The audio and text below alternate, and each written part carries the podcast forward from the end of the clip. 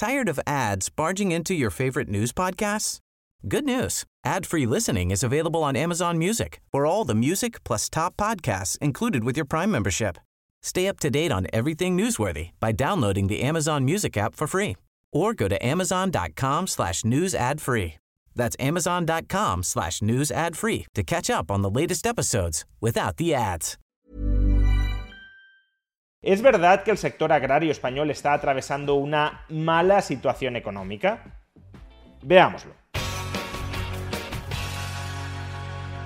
Sois muchos los que me habéis pedido que hable, que opine sobre las protestas de los agricultores en el conjunto de Europa y también específicamente en España. Se trata de un asunto donde se entremezclan temas muy dispares, porque en principio se trata de protestas con un cariz estrictamente económico, protestas en contra de la precarización económica en el agro europeo y en el agro español, pero a su vez esas protestas de contenido estrictamente económico conectan con reproches hacia la Agenda 2030 o hacia el gobierno de PSOE y Sumar en España. De tal manera que mucha gente compra el pack completo de estas protestas.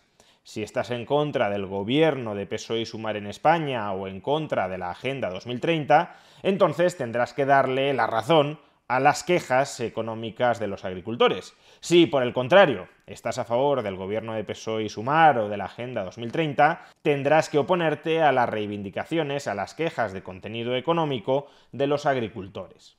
O también en sentido inverso, si estás de acuerdo con las protestas, con las quejas económicas de los agricultores, entonces necesariamente tendrás que estar en contra de la Agenda 2030 o del gobierno PSOE-Sumar. Y a su vez, si estás en contra de las reivindicaciones económicas, de las quejas económicas, de las aseveraciones económicas de los agricultores, entonces es que estás a favor necesariamente de la Agenda 2030 o del gobierno PSOE-Sumar.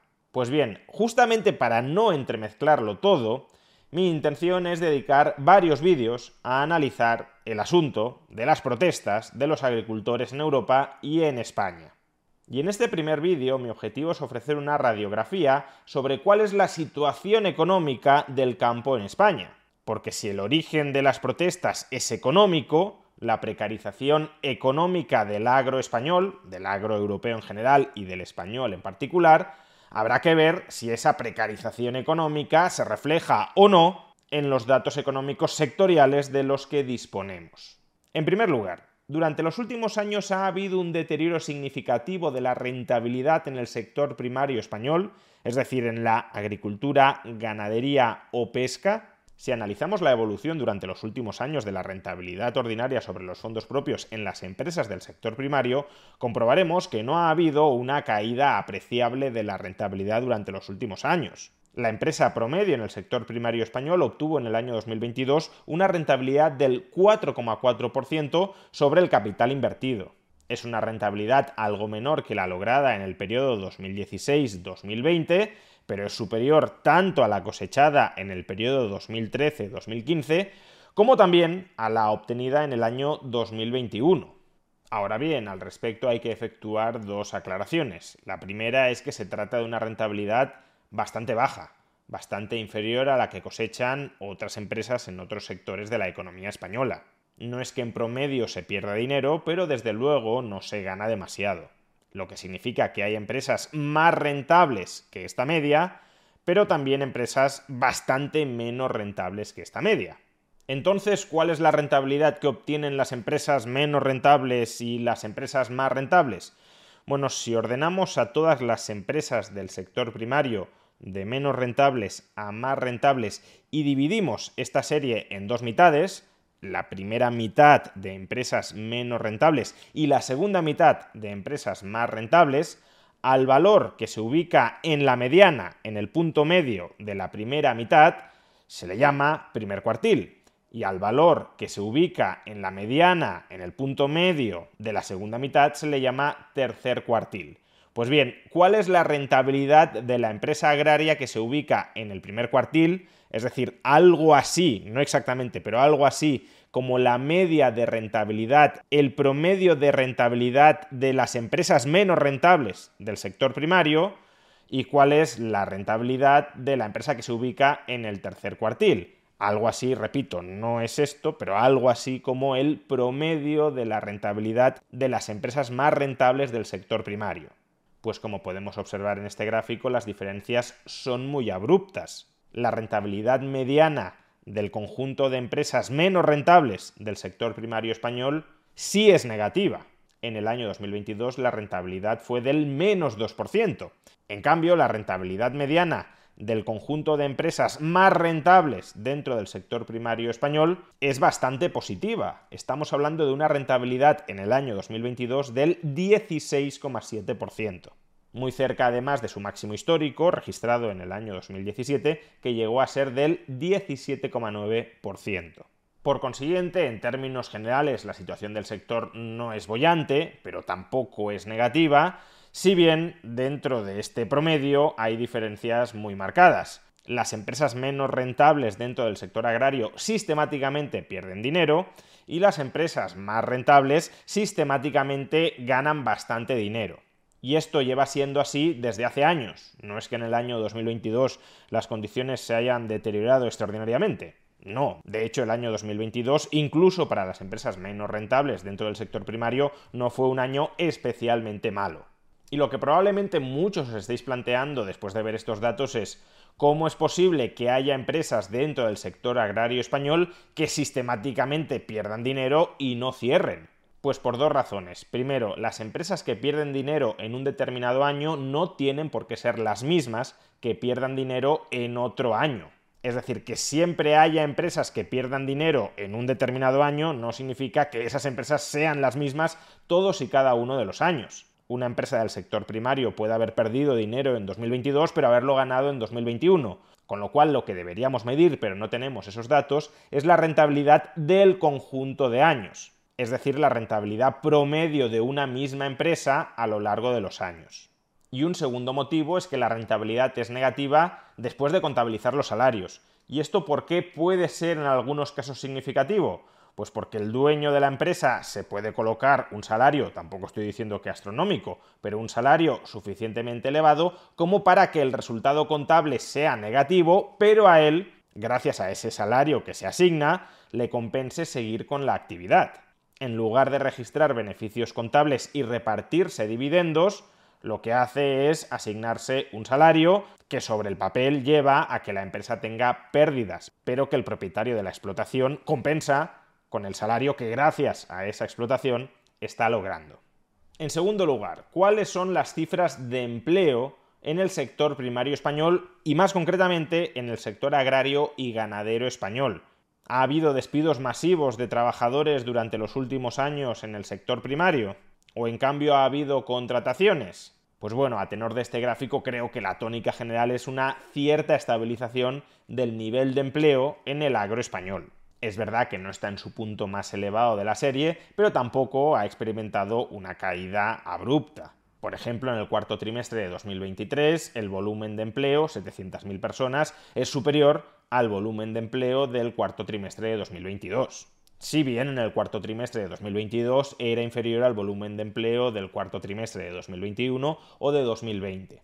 Pero las diferencias no son exageradísimas el empleo promedio en el sector agrario y ganadero español desde el año 2012 al año 2023 ha sido de 705.000 personas. Y la Tired of ads barging into your favorite news podcasts? Good news. Ad-free listening is available on Amazon Music. For all the music plus top podcasts included with your Prime membership. Stay up to date on everything newsworthy by downloading the Amazon Music app for free or go to amazon.com slash news ad free. That's amazon.com slash news ad free to catch up on the latest episodes without the ads. Quality sleep is essential for boosting energy, recovery, and well-being. So take your sleep to the next level with Sleep Number. With a Sleep Number smart bed, you can individualize your comfort level and enjoy a better sleep night after night. JD Power ranks Sleep Number number 1 in customer satisfaction with mattresses purchased in-store. And now the Queen Sleep Number C4 smart bed is only $1,599, a saving of $300 only for a limited time. For JD Power 2023 award information, visit jdpower.com/awards. Only at Sleep Number stores or sleepnumber.com. media del año 2023 son 670.000. Es decir, sí ha habido una caída, pero no ha habido un desmantelamiento de los niveles de empleo en el sector ganadero y agrícola. En tercer lugar, ¿cómo es posible que la rentabilidad o el volumen de empleo dentro del sector primario español se haya mantenido más o menos estable durante los últimos años si, según se nos está diciendo, las importaciones desleales de países extranjeros están destruyendo el campo español? Se están quedando con todo el mercado español y no somos capaces de competir contra ellas. Pues porque esta narrativa es engañosa el sector primario español, ganadería, agricultura, pesca, es tremendamente competitivo, tanto dentro como sobre todo fuera del país. Como podemos ver en esta tabla, las exportaciones agroalimentarias de España ascendieron en 2022 a casi 60.000 millones de euros, mientras que las importaciones llegaron a 50.000 millones de euros. Por tanto, exportamos más de lo que importamos en el sector primario español tenemos un superávit comercial, año 2022, de 10.000 millones de euros. Y aunque no tenemos todavía los datos de diciembre de 2023, todo apunta, a tenor de lo ocurrido entre enero y noviembre de 2023, todo apunta a que esas exportaciones y ese superávit comercial en el sector primario fue mayor en 2023 que en 2022 y a su vez las exportaciones de 2022 fueron superiores a las de 2021, 2020, 2019 o 2018. Por tanto, no hay un grave problema de competitividad ni en el sector primario español en su conjunto, ni tampoco en cada una de las ramas que lo componen. Si nos centramos específicamente en las exportaciones agrarias, excluyendo por tanto la ganadería o la pesca, veremos que en el año 2022 las exportaciones agrarias ascendieron a 23.100 millones de euros, 4.300 millones de euros más de lo que importamos. También, por tanto, en agricultura tuvimos en el año 2022 un saldo comercial positivo, exportamos más de lo que importamos y en el año 2023 de nuevo nos faltan los datos de diciembre, pero todo apunta a que las exportaciones serán superiores y el saldo de la balanza comercial, la diferencia entre exportaciones e importaciones, probablemente se mantenga al mismo nivel que en el año 2022. Eso no significa, cuidado, que España tenga un superávit comercial en agricultura con respecto a cada uno de los países con los que comerciamos. Hay países a los que exportamos más de lo que importamos y hay otros países a los que importamos más de lo que exportamos. Un ejemplo relevante en este último caso puede ser Marruecos. La balanza comercial agraria con Marruecos sí fue negativa en el año 2022. En concreto, le importamos, le compramos a Marruecos 850 millones de euros más en productos agrarios de lo que le exportamos. Pero esto no tiene por qué ser dramático si el conjunto del sector agrario español sigue exportando al conjunto del planeta mucho más de lo que importa. De hecho, en el año 2023, y a pesar de que nos faltan los datos de diciembre, todo apunta a que el déficit comercial agrario con Marruecos se habrá reducido. Y en todo caso, démonos cuenta de que las importaciones agrarias de Marruecos ascendieron en 2022 a unos mil millones de euros, en 2023 probablemente se encuentren algo por debajo, 920, 930 millones de euros, y el conjunto de las importaciones agrarias de todos los países del mundo es de 18.800 millones. Es decir, que estamos hablando de que Marruecos representa el 5% de nuestras importaciones agrarias. Importaciones, repito una vez más, para las que el sector agrícola español tiene un saldo comercial superavitario frente al conjunto del planeta. Por tanto, el sector agrario español sí es competitivo. Su competitividad no está siendo mermada por la competencia internacional.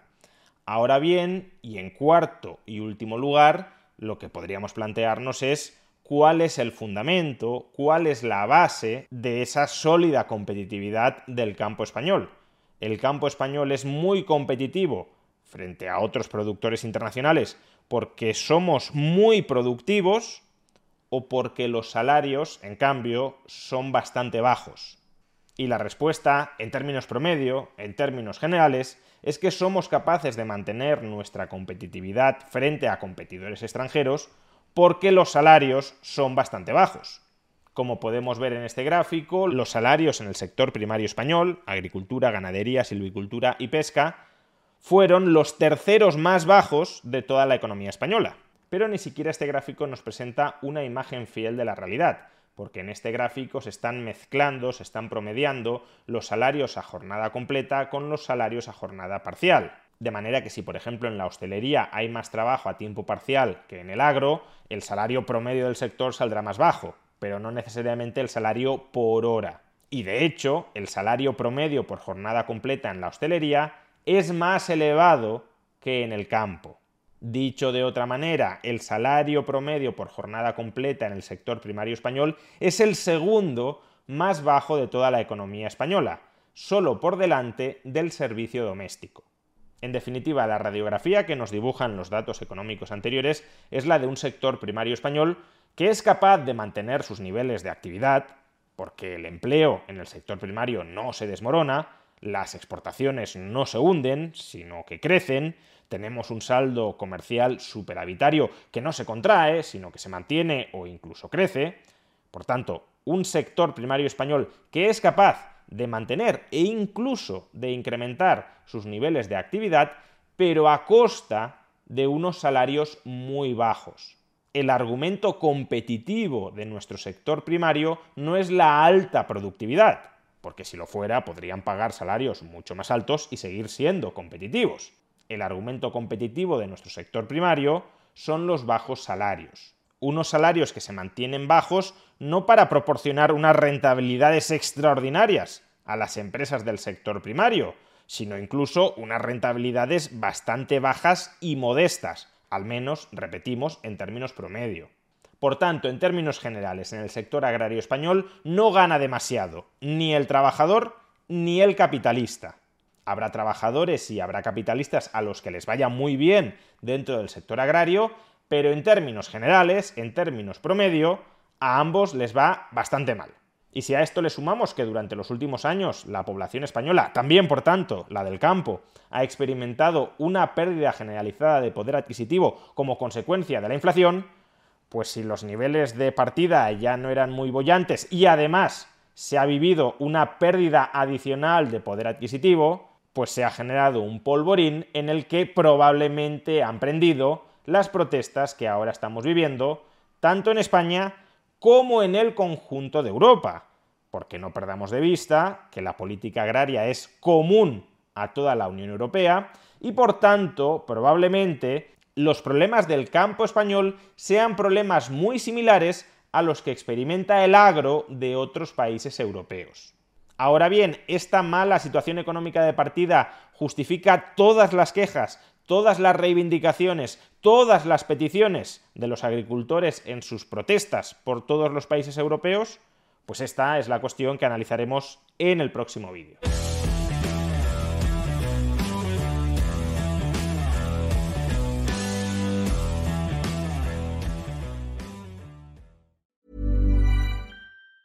Tired of ads barging into your favorite news podcasts? Good news. Ad-free listening is available on Amazon Music for all the music plus top podcasts included with your Prime membership. Stay up to date on everything newsworthy by downloading the Amazon Music app for free or go to amazon.com slash news ad free. That's amazon.com slash news ad free to catch up on the latest episodes without the ads.